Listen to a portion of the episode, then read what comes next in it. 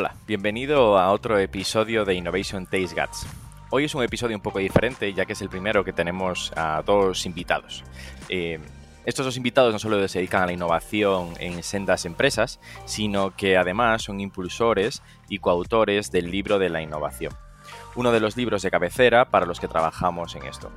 Ya habéis visto a algunos invitados que han sido coautores de este libro y hoy tenemos con nosotros a Alexander y Albert que nos contarán cómo se gestó esta obra.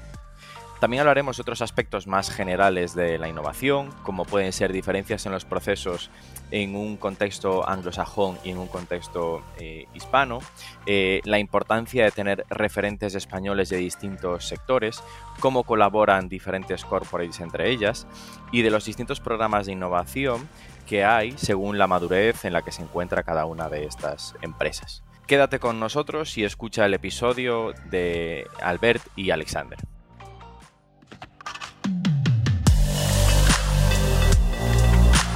Innovation Takes Guts, un podcast donde hablamos sobre empresas disrumpiendo sus propias industrias, Open Innovation y Corporate Venturing, porque innovar no es para suicidas, no hacerlo sí. Con Bryce Comesaña, Head of New Ventures en Corporate Lab, by Elogia.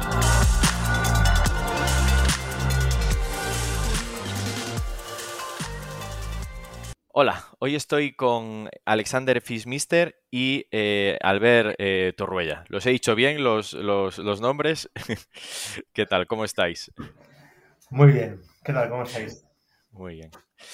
Pues eh, Alexander es el presidente de Gen Innovación y coordinador del libro eh, El libro de la innovación y Albert es responsable de Corporate Venturing dentro de Axio y también es coordinador del libro de la, de la innovación. Una iniciativa muy interesante eh, de cómo han creado este libro entre todos los autores y todas las personas de, de innovación en, en España. Y nada, o sea, pues eh, Alexander, si quieres cuéntanos un poco en qué proyectos de innovación estás metido, o sea, qué es esto de Gen Innovación y, vamos comentando.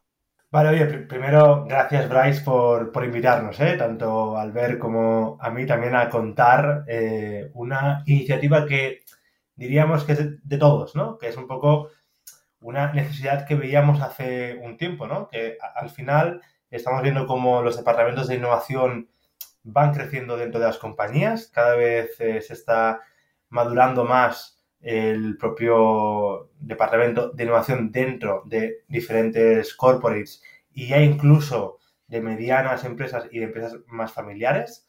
Entonces teníamos la necesidad de establecer eh, cómo debería ser eh, un manual para poder innovar. ¿no? Entonces, a partir de aquí se creó la asociación Gen Innovación en el cual nos juntamos más de 30 responsables de innovación de diferentes corporates de alrededor de España para justamente, bueno, pues, pues juntarnos y establecer un poco estas bases, ¿no? Y fruto de esto apareció el libro de la innovación, que después ya hablaremos, ¿no? Pero bueno, aparte de esto, em, pues como tú bien decías, una de las cosas que hago es justamente crear ecosistemas de innovación, por lo cual Gen Innovación también va mucho de un ecosistema de innovación y también me, dedico a crear comunidades, ¿no? Por lo cual también va mucho de comunidades de Gen Innovación. Por lo cual, ese sería como el breve resumen. E, el headline, ¿no? O sea, si luego hablaremos más del, libro, porque la verdad es que me genera eh, mucha curiosidad saber cómo fue ese, cómo ese proceso. ¿no? Y eh, Albert, por tu parte, ¿cómo, eh, ¿cómo estás tú relacionado con el corporate venturing y, qué hacéis también desde, desde Axio para ayudar a estas compañías? Mira, sí, yo como decías, estoy de responsable de Corporate Venturing en Axio. En Axio hace cinco años vimos que este tema empezaba a ser una tendencia o que empezaba a haber grandes corporaciones que invertían en startups y a partir de ahí fuimos investigando un poco qué tipo de colaboraciones estaban generando, eh, qué sinergias y, win-wins eh, interesantes eh, se estaban empezando a dar hace cinco años había a lo mejor 10, 20 compañías en toda España que lo estaban haciendo, ahora ya hay muchísimas más que están colaborando de un modo u otro, ¿no? Entonces ahí empezamos a desarrollar ese programa en Axio, hacemos un curso eh, anualmente eh, sobre corporate venturing en el que participan unas 50 empresas cada año y cada vez ha ido a más, con lo cual, eh, bueno, pues ahí vamos viendo un poco la estrategia de todas estas empresas. Y aparte del curso, bueno, pues ahora hemos sacado una línea de ayudas justamente para hacer pruebas piloto entre corporaciones y startups, la que se han presentado 180 proyectos, así que, que Axio es un muy buen sitio donde ver qué se han presentado. No, startups se han presentado para hacer una prueba piloto con una corporación detrás. Sí, sí. Pero es un buen sitio en Axio para ver lo que está pasando. Es verdad que he dicho España, en realidad es la parte de Cataluña, ¿eh? al final es un tema regional sobre todo. Pero bueno, el tema del corporate venturing sí que está pasando en toda España, eso sí. ¿Y cómo, eh, ¿Cómo ves tú esta evolución de estos últimos años? ¿no? O sea, de, tener, de ver 10 a tener 50 por curso en, el, en, el, eh, en, estos cursos cada año, ¿cómo, ¿cómo, has visto esta evolución? ¿Han madurado más? O sea, ¿qué, qué, qué iniciativas están implementando mejor?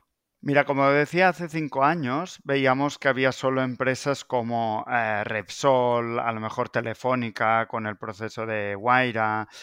Aquí en Cataluña había Fluidra, que era una empresa que ya hace años creo está aceleradora de startups y algún proyecto más. ¿no? Estamos hablando de quizá 10, 20 empresas.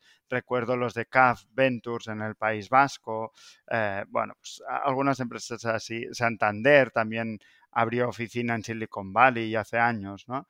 Pero eran proyectos muy puntuales y muy centrados sobre todo en la parte de inversión, ¿no? Como surgidos entre el M&A y, y, bueno, esta parte de inversión corporativa, creación de fondos, que era como una influencia de lo que venía de UK o de Estados Unidos, ¿no? Y en estos últimos años yo creo que ha madurado bastante este tipo de estrategias, primero porque se han ido liderando ya desde departamentos de innovación y no desde dirección financiera o, esta parte de departamentos de money. Y luego porque, bueno, pues ahora podemos hablar a lo mejor de más de 10 estrategias diferentes, algunas de las cuales se mencionan en el libro porque hay varias personas que la están llevando a cabo, la están eh, bueno, pues practicando, digamos, de un modo u otro eh, y de maneras diferentes. Pues, por ejemplo, tenemos a Javier de Acciona que hacen proyectos de co-creación con startups, Ramón López de Suez. Ellos están, bueno, tienen un programa que se llama Go Seeds, que es de, inversión o de colaboración con startups en fase seed. Eh, Alba de Cuatro Casas, que creo que mm, que conoces ya, pues también hace cuatro o cinco años que están con este programa de aceleración. Es decir, la aproximación y el tipo de colaboración, digamos que también ha madurado, ¿no? El conocimiento de cómo colaborar también es algo que ha madurado bastante.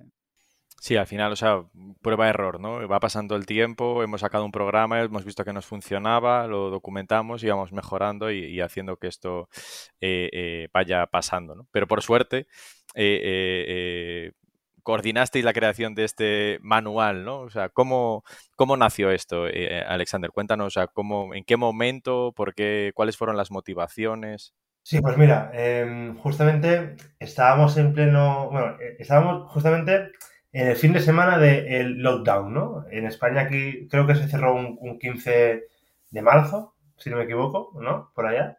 Entonces, eh, justamente en ese fin de semana eh, decidimos, o bueno, en ese caso decidí, pero que después también eh, se involucró Albert en la coordinación del propio libro, em, en crear, oye, pues, pues, ¿qué podíamos aportar nosotros a la, a la sociedad, ¿no?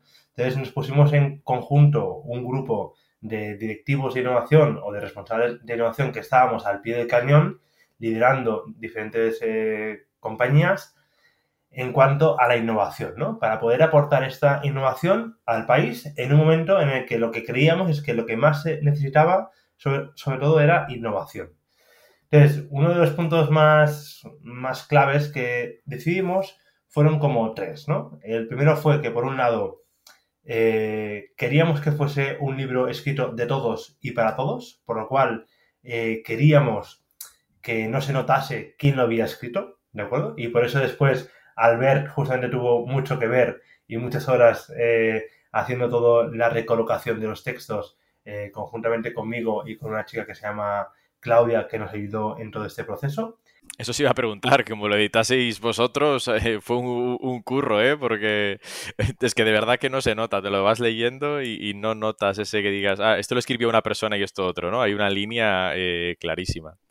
Sí, sí, el eh, está claro, pero después también porque hay como dos cabezas, ¿no? Que somos tanto Albert como yo, que teníamos un poco el overview de todo y después como que lo íbamos corrigiendo, íbamos como viendo, bueno, esto no ha pasado aquí, eh, pues tiene que ir aquí, ¿no? Y, o, al revés.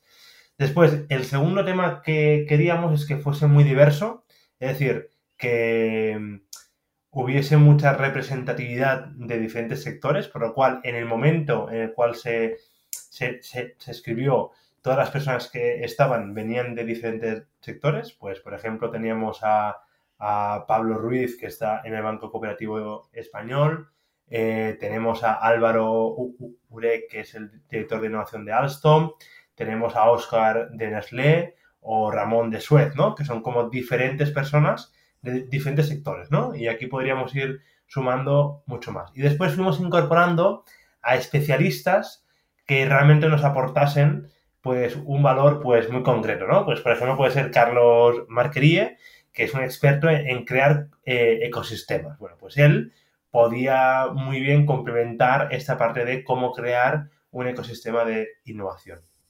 Y el tercer punto es que eh, veíamos que quizás el conocimiento o lo que pasa con los libros es que al final lo escribes y se queda ahí y ya está, ¿no? Por lo cual queríamos involucrar a toda una comunidad de otros directivos de innovación, eh, otras directivas, otros responsables de diferentes partes de España, para que realmente eh, pudiesen ir aportando información al propio libro, ¿no? Entonces, por eso al final el libro fue un libro creado en continua beta, ¿no? Es decir, que al final fuimos testeando todo el contenido con otros responsables. Y, ¿Cómo, se hizo? ¿Cómo, se hizo ese proceso de, testeo, Alex? Pues Cuéntanos cómo lo fuisteis eh, eh, evolucionando y cómo se fueron aplicando esas mejoras que ibais viendo. Pues mira, aquí lo que hicimos fue, ok, Em, hacemos un primer lanzamiento, o sea, primero escribimos la gran mayoría del libro, te diría que un 75% aproximadamente, no al ver, creo que iba por allá. Después eh, hicimos un lanzamiento.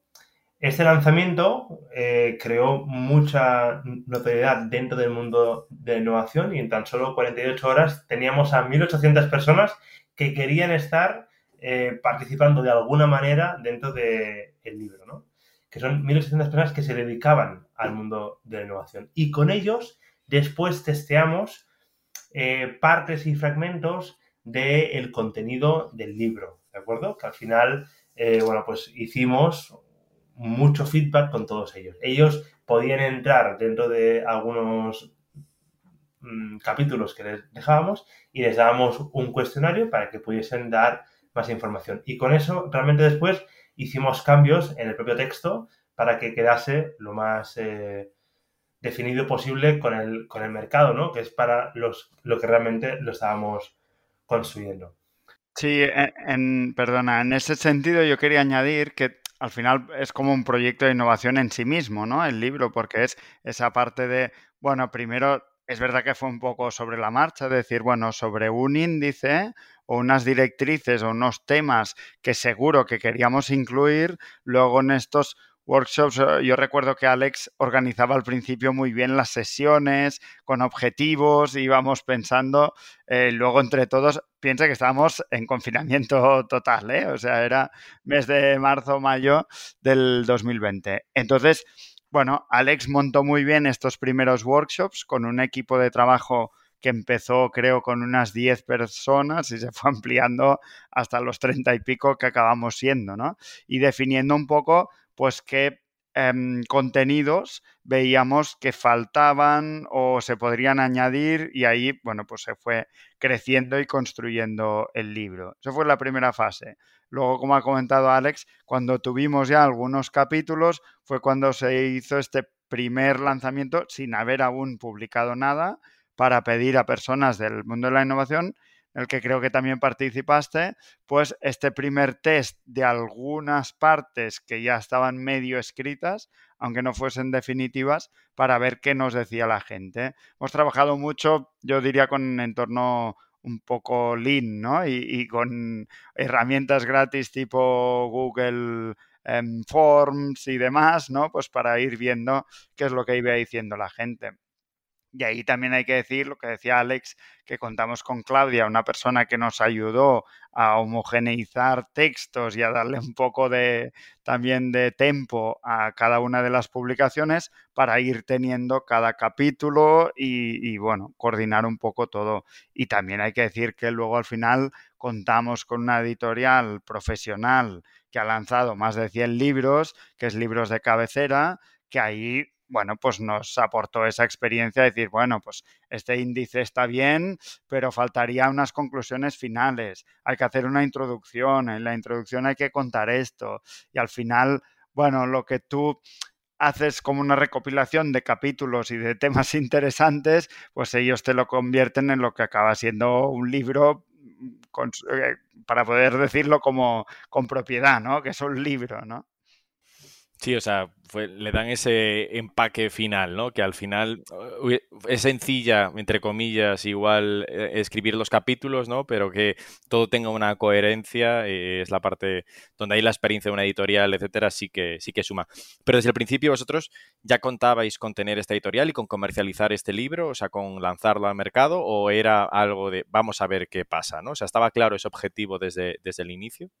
No, no estaba claro desde el inicio, como no lo estaba nada, ¿vale? era nada claro ni tan solo que sobreviviésemos a la pandemia, con lo cual... Entonces, eh, lo que sí es verdad es que yo conocía la editorial por una experiencia anterior y, sí que lo propuse, no del principio, pero lo, propuse como algo em, que tenía, bueno, bastante sentido, ¿no? Decir, bueno, si esto va cogiendo cuerpo y deja de ser una guía, una publicación, una, un PDF que lanzamos así en gratuito y lo queremos convertir en algo un poco más profesional, pues vamos a hablar con esta gente, ¿no? Entonces hablamos con ellos em, y, vimos que sí, que tenía posibilidades. También la editorial te tiene que decir, ¿no? Si comercialmente lo ven o no lo ven y, y si va a ir algo más allá, va a tener un cierto recorrido, ¿no? Sí, sí. Bueno, Tal es así que ahora justamente eh, ya tenemos un poco los datos, ¿no? De, cuántos libros se han vendido y cuántos se han dejado de vender. Y desde mm, San Jordi, que era cuando, cuando salió prácticamente, ¿no? Que era, bueno, un poco antes, quizás el 1 de abril hasta junio aproximadamente, eh, se vendieron un total de más de mil libros, ¿no? En, en todo este proceso. Entonces, claro, esto nos lleva a decir, oye, que realmente sí que ha tenido esta aproximación en el mercado, pues que, pues que realmente sí que tenía este, este valor que esperábamos, ¿no? Y bueno, creo que también el tema de tener una editorial detrás, Albert, y, creo que es muy interesante, es que después también te daban mucho apoyo, sobre todo después a nivel eh, de poder estar en, diferentes entornos que nosotros mismos no podíamos estar si no, ¿no? O, que, sí que, sí que podíamos, pero que ellos ya nos lo hacían directamente. Como por ejemplo, poder estar en FNAC, en el Corte Inglés, en eh, Casa del Libro y en otras muchas eh, librerías donde puedes y podías encontrar el libro eh, pues ahí, ¿no? Y hacer también presentaciones y demás. Sí, te da esta, o sea, sin duda te da esta distribución y esa facilidad para llegar a un canal donde rápidamente lo pueda ver. No solo igual esa audiencia más próxima, ¿no? Que os conocía o que eh, veía un poco más, o sea, que estaba más en, contacto, sino, sea, un poco más al público eh, masivo. Yo quiero preguntaros en concreto por una eh, de las, por una de las, de las, de las cosas de en la fase de lanzamiento eh, creo que conseguisteis hacer un hack eh, bastante bueno en LinkedIn eh, con los emojis. ¿cómo, cómo, fue esto? ¿Por qué? ¿Cómo nació? ¿no? Sí, bueno, esto viene justamente de una persona que le tenemos que reconocer todos los honores, ¿no? Que es Darío Villena, que actualmente está como director de inversión en Capita, en aquel momento estaba en otro sitio.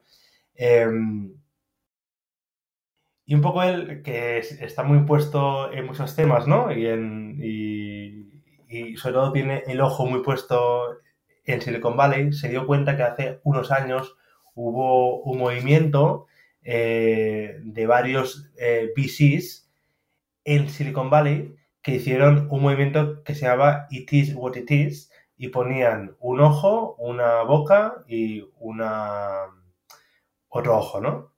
Y claro, y eso creó tal hype que todo mundo eh, se pensaba que se iba a crear el, próximo, el próximo unicornio que se iba a crear, ¿no? Por este movimiento.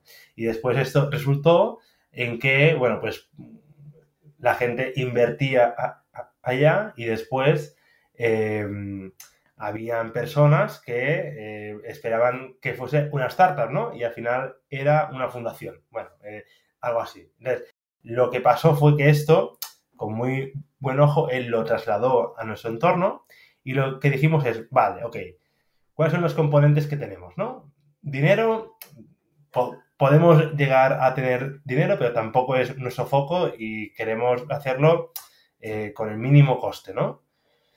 Pero lo que sí que tenemos es un núcleo fuerte de personas que son referentes en innovación dentro del libro que sí que pueden aportar este, esta visibilidad, ¿no?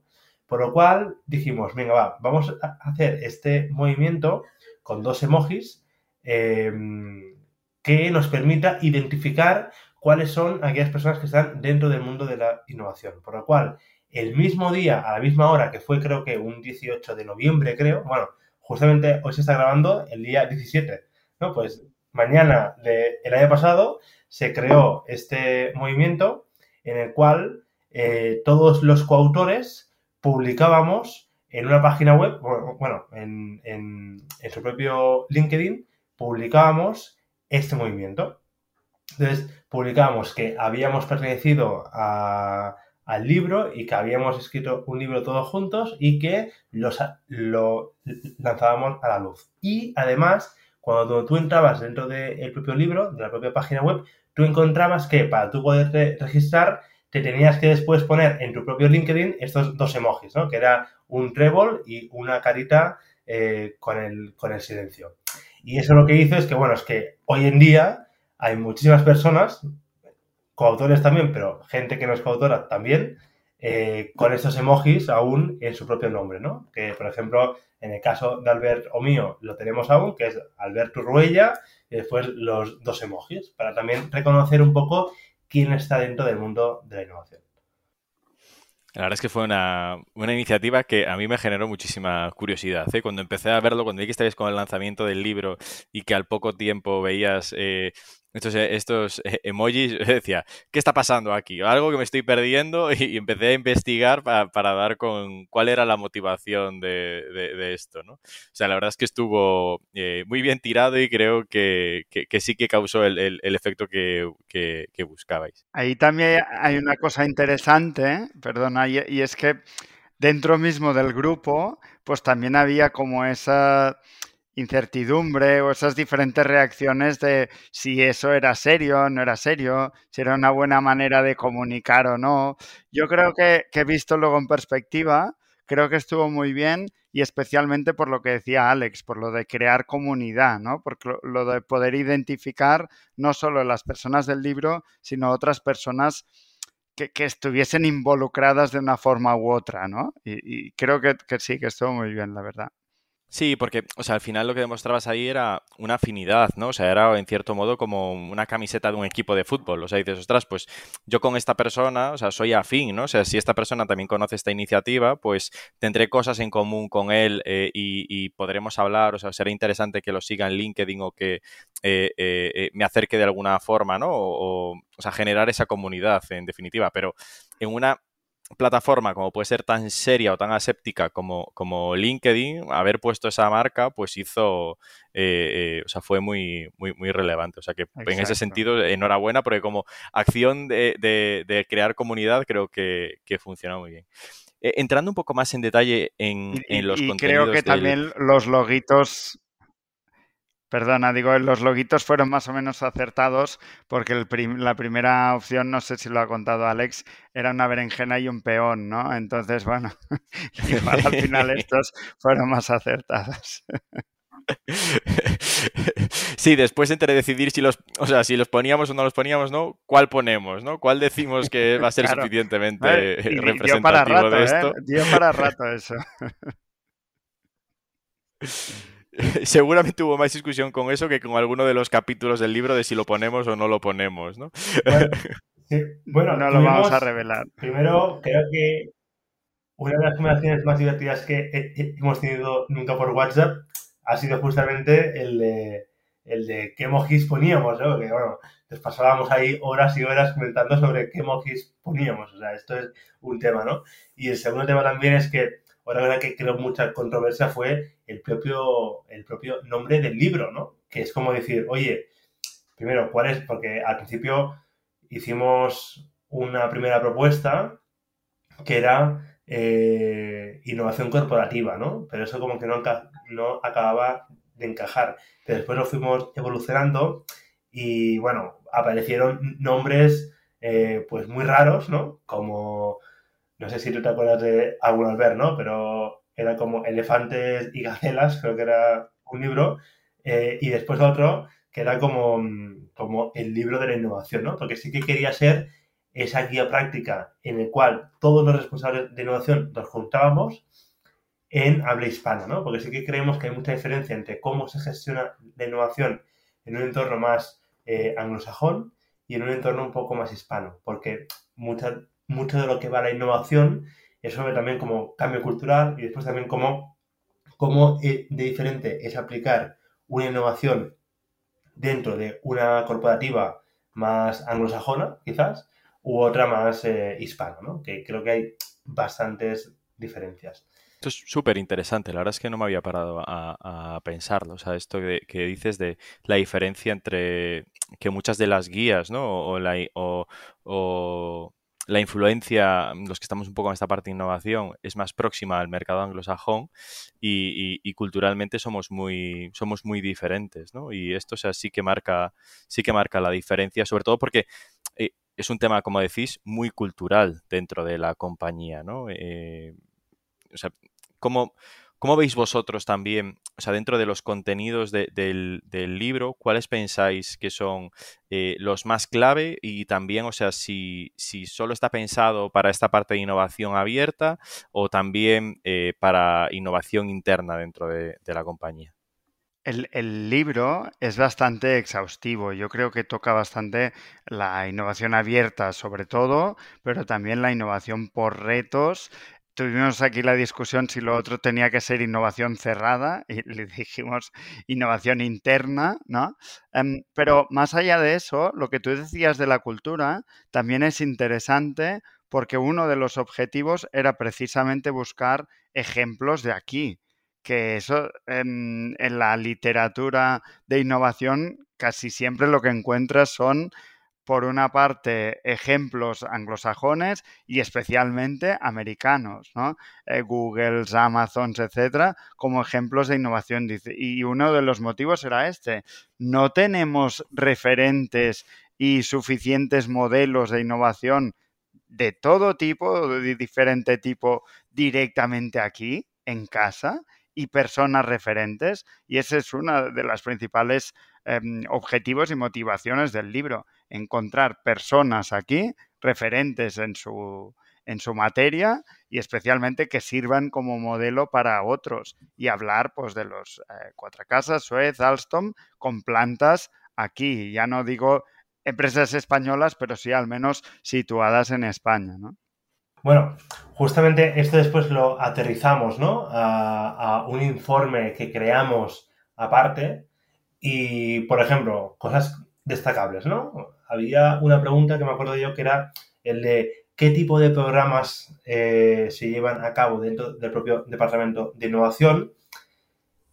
Y bueno, claro, como nuestro contexto es más español eh, e hispano, ¿no? Bueno, con, con parte de, de, Sudamérica, que ya contaremos esta parte.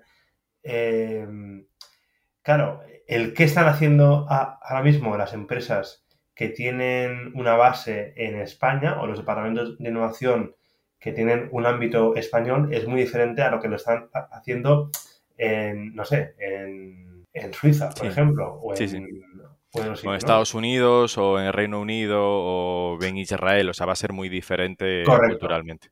Correcto.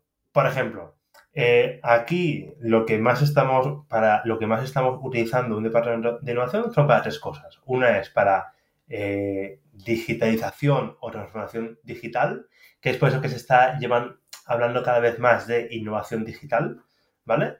Eh, luego también nuevas metodologías de, trabajo, que es algo que dentro de las propias compañías falta mucho eh, por recorrer en ese sentido. Y después, por ejemplo, la tercera pata es el corporate venturing, ¿no? Y, el tema del scouting de las startups.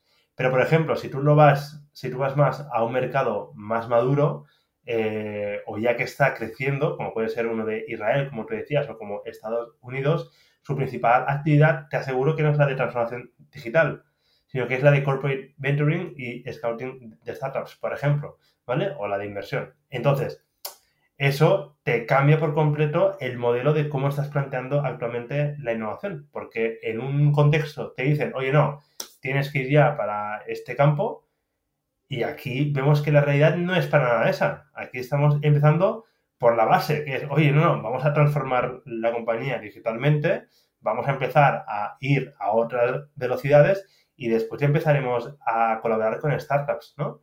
De hecho, estamos viendo como muchos departamentos de innovación que se crearon hace eh, cinco años, como bien decía Albert, ¿no? Que hace como cinco años que se creó este, esa parte de corporate mentoring dentro de Axio. Pues hace también cinco o seis años fue cuando realmente empezó el boom de los departamentos de innovación, ¿no? Em, y naturalmente los departamentos de innovación empiezan a aplicar innovación abierta, pero la innovación abierta que se empieza a aplicar es una innovación con soluciones ya más o menos adaptadas que pueden llegar a incorporar, ¿no?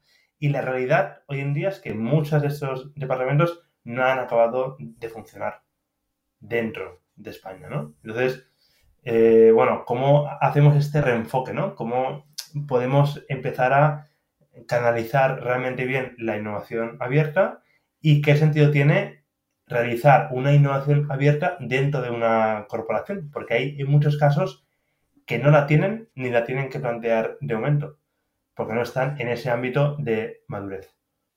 ¿Y cuánto tiempo pensáis que va a pasar para que lleguen a esa etapa de, madurez? ¿no? Después de haber hecho este estudio de, estas 150 eh, compañías, eh, ¿a cuánto están ¿no? de, poder llegar a esos eh, eh, entendiendo que el corporate venturing es como, como lo planteabas en esos tres escenarios, ¿no? Como el, objetivo final, ¿no? O sea, la meta donde más se va a ir avanzando, es decir, hemos pasado ya la digitalización, ¿cuánto tiempo les queda a, las empresas españolas o a las empresas que estaban en, vuestro estudio para llegar a ese, a ese camino?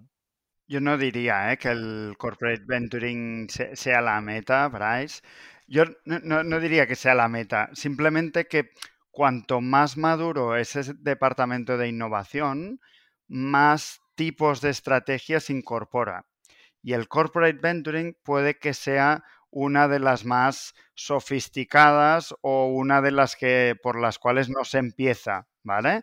Entonces, no, es una meta, pero sí que puede ser indicativo de que esa empresa ya lleva unos años en temas de innovación y especialmente de innovación abierta, ¿vale? Eh, lo más probable es que empiece lo más común es por un programa de intraemprendimiento o empezar lanzando retos, eh, si hablamos de innovación abierta, con centros tecnológicos, con clientes y proveedores con los que ya eh, suele relacionarse y a partir de ahí es cuando va en ese camino de, bueno, y podría, ya que estamos aquí, podríamos colaborar con startups y ya que colaboramos podríamos invertir y es ahí donde llega quizá esta parte un poco más madura, ¿no? Yo no lo veo como una meta, sino como por ejemplo, bueno, un nivel de desarrollo, de madurez de ese departamento o área de innovación, ¿no?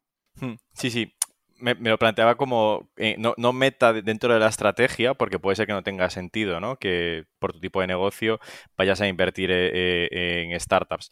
Pero sí igual desde el punto de vista de que un poco como si estás empezando, ¿no? Y estás empezando con programas de intraemprendimiento, retos con centros tecnológicos, te inspiras en otros que igual van más por delante y dices, ostras, pues esta gente, o sea, se está, está invirtiendo en esta compañía en concreto, ¿no? igual algo que también a un responsable de innovación le pueda motivar más, pero es cierto que lo que dices tú, que no tiene por qué ser el objetivo de, esa, de esa compañía, ¿no? ¿Quiénes, eh, eh, dentro, de esa, dentro de esa madurez, o sea, quiénes pensáis que son los referentes dentro de, España? O sea, ¿quiénes pensáis que van eh, un poquito por delante y en que los que están empezando se tienen que, fijar? ¿Quiénes son los que más inspiran? Mira, en el estudio este que hicimos, en el informe este que hicimos, yo creo que fue interesante porque salió también un poco a salto de mata, como un poco el libro y un poco todo, ¿no? Eh, esto surgió de una empresa que nos dijo, hostia, eh, ¿no tenéis ningún estudio, ya que estáis haciendo este libro y tal, ¿no tenéis ningunos datos de un poco para hacer benchmarking para alguien que empieza en un departamento de innovación, saber por dónde empezar? O sea, ¿y, no tenéis datos? Digo, hostia, pues mira, ahora nos ha pillado porque vamos a explicar 30 experiencias, van a hablar 30 expertos, pero es verdad que vamos a hablar de 30 casos y a lo mejor cada uno habla de, su modelo, ¿no? Y no podrá decir, pues conocemos 200 casos en España y podemos decir que de cada 200, 100 hacen esto y hacen lo otro. Y de ahí surgió esta idea del informe, decir, bueno, vamos a buscar un poco de datos y a ver si podemos ponerle un poco de información cuantitativa a esto, ¿no? Y ahí una de las cosas que preguntamos es cuántos años hace que existe el Departamento de Innovación y solo un 50% de las empresas dijeron que hacían más de cinco años. Eso, como arma de doble filo o doble lectura, te dice que hay un 50% de las empresas que su departamento de innovación o no existe o es más joven que cinco años. Y la siguiente pregunta era qué eh, programas o en qué proyectos estabais metidos y resulta que las más jóvenes están metidos en proyectos de digitalización, transformación digital, pero como decía antes, cuando más madura es la compañía, en más programas, en más tipos de estrategia está metida, ¿no? Y cuanto más años pasa, pues más nuevos proyectos tipo pues metodologías de, de, innovación, en corporate venturing, sistematización de procesos de innovación, programas de intraemprendimiento, poco el, digamos, toda la retaíla de posibles programas de innovación, ves que cuando más maduro, mayor número de programas se están desarrollando en ese departamento y a veces también tiene relación en el número de personas que hay involucradas, porque si la cosa va cogiendo sentido, pues obviamente la compañía suele apostar un poco más y suele poner algo más de recursos. Tú has preguntado cuánto tiempo va a llevar esto. Guay, yo ahí no tengo respuesta. Sí que te diría que este 50% que llevan menos de 5 años, para poder decir que es, que es un departamento maduro, al menos deberían haber pasado estos 5 años, ¿no? Y podríamos hablar eh, de 5 años para que éstas consigan esa madurez de ese departamento de innovación. Bueno, o sea, nos quedan entonces cinco años por delante de mucha prueba de error y mucho eh, aprendizaje y con eh, un manual bien claro de lo que tenemos que hacer para, innovar. ¿no? ¿Qué, va, ¿Qué, va, a ser de, Gen Innovación estos próximos eh, cinco años? ¿Cuáles van a ser los siguientes pasos que tenéis en mente? Y ahora me diréis, no lo podemos contar.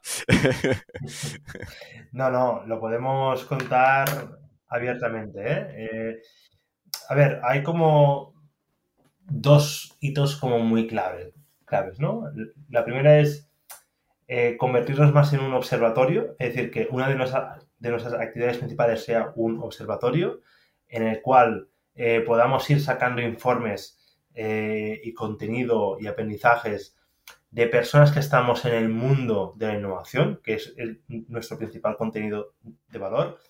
Si te vas con una Esteba Almiray o con un Chávez Farras o con un Chávez eh, bueno, con muchos chavíes que hay, ¿no? Con un Marset, por ejemplo, sí que te van a dar un contenido también muy bueno, muy práctico, eh, pero tiene mucha base también científica, ¿no? En ese punto. nuestro punto no es este. Sabemos que no es nuestro fuerte. Sí que nos apoyamos con ellos, pero nuestro punto está más en la práctica, en qué estamos haciendo realmente en esas compañías, ¿no? ¿Qué está pasando en ese despacho? ¿Qué está pasando en ese lab, en ese hub que está eh, llevándose a cabo, ¿no? Entonces, esto es uno de los puntos. Eh, entonces, ser un observatorio. Después también que los propios coautores y personas de las comunidades, o sea, de la propia comunidad, puedan tener más visibilidad, ¿vale? Y eso lo estamos consiguiendo con diferentes colaboraciones con, eh, con, con, prensa, ¿de acuerdo? En el cual, pues, por ejemplo, con Vía Empresa eh, hemos llegado recientemente a una colaboración, con Innova Spain y otras más que van a ir llegando. Y después también la otra parte que es más la de formación, ¿no? Es decir, oye, ya hemos recogido todo, este know-how y quién mejor que te enseñe que gente que están al pie del cañón y, realmente viviéndolo para que te puedan transmitir por lo menos sus conocimientos. Esta es por una parte. Y la otra parte, que es más de crecimiento, lo llevaremos más por la parte de Sudamérica, ¿vale? Que eso sí que lo, lo estamos ahora mismo acabando de negociar, pero sí que es verdad que vamos a hacer una fuerte eh, expedición, digamos, para Sudamérica para seguir creciendo en esa vía, ¿no? Con varias colaboraciones que estamos llevando a cabo, con, con estudios conjuntos que vamos a hacer también, con otras también eh, publicaciones que vamos a ir sacando justamente en nuestro propio observatorio de gente de ahí, ¿no? Porque también creemos que, bueno, si en España ya vemos casos que realmente no están actualizados, ¿no? Porque son muchos eh, ejemplos anglosajones.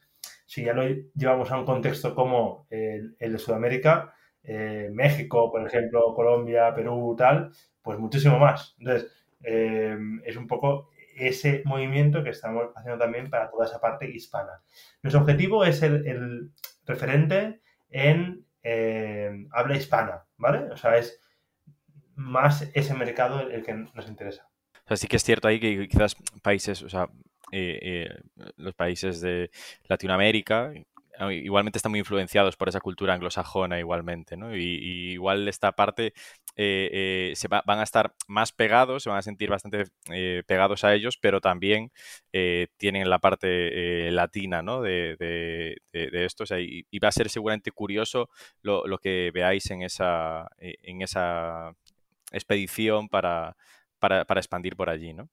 Ya por, por, por terminar, eh, eh, lo comentábamos justo antes, pero ¿quiénes pensáis? O sea, ¿pensáis que, la corporación siempre está en la relación startup-corporate, eh, está vista siempre como, como, el malo y no se le reconoce suficiente el esfuerzo que hacen estas personas de, innovación? O, o, no es así? Yo malo diría que no, por, descontado.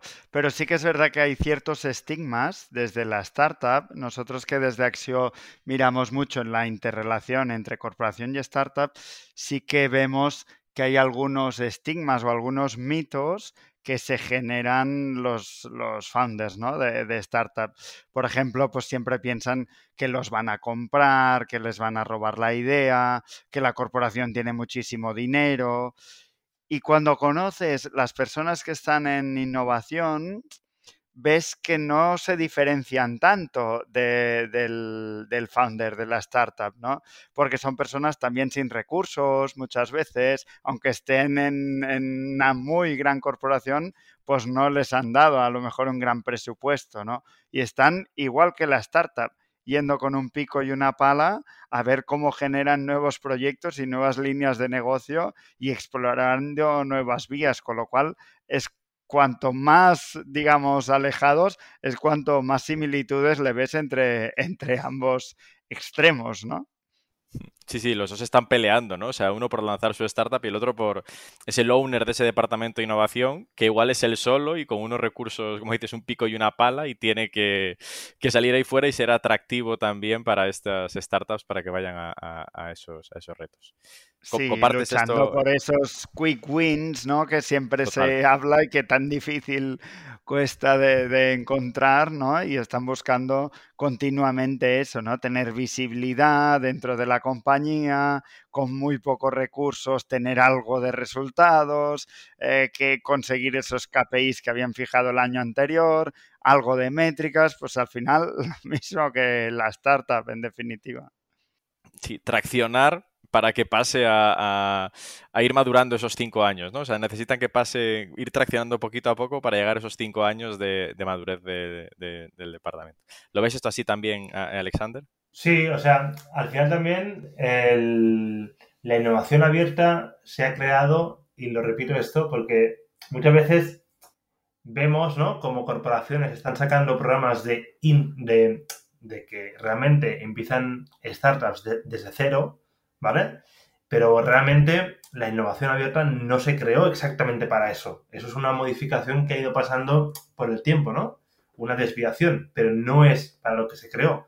La innovación abierta se crea con el concepto de poder incorporar startups, ¿de acuerdo? O talento externo. Eh, y las startups que venían ya tenían que tener un cierto nivel de madurez, ¿vale? Para realmente poder estar dentro de la compañía y aportar ese valor.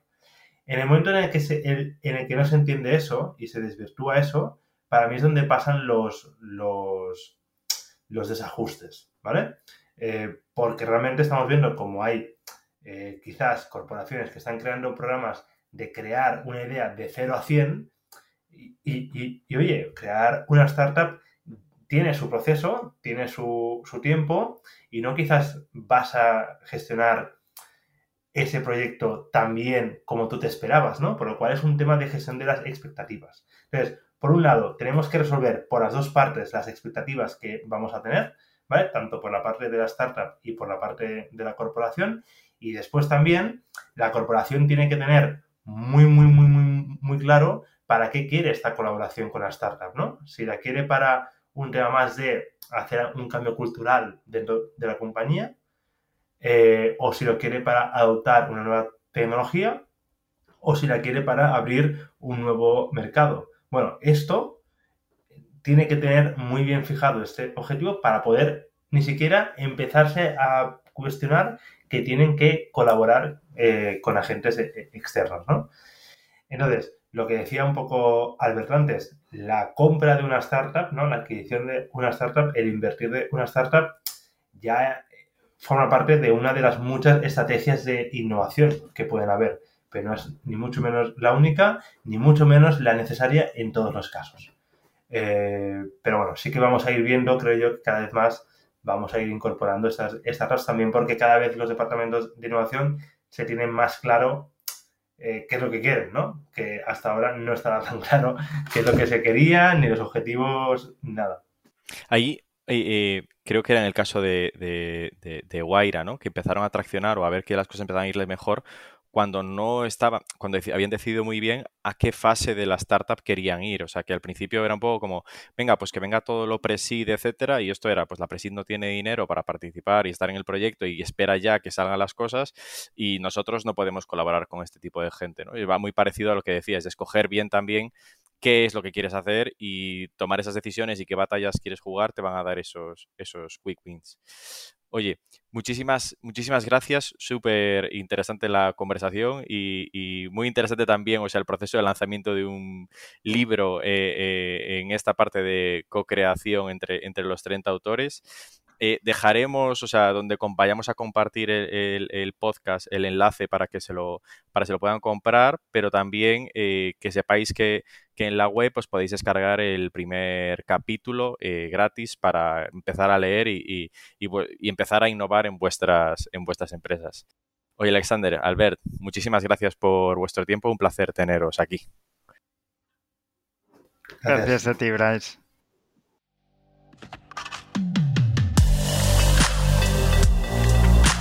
Innovation Takes Guts, un podcast donde hablamos sobre empresas disrumpiendo sus propias industrias, Open Innovation y Corporate Venturing, porque innovar no es para suicidas, no hacerlo sí.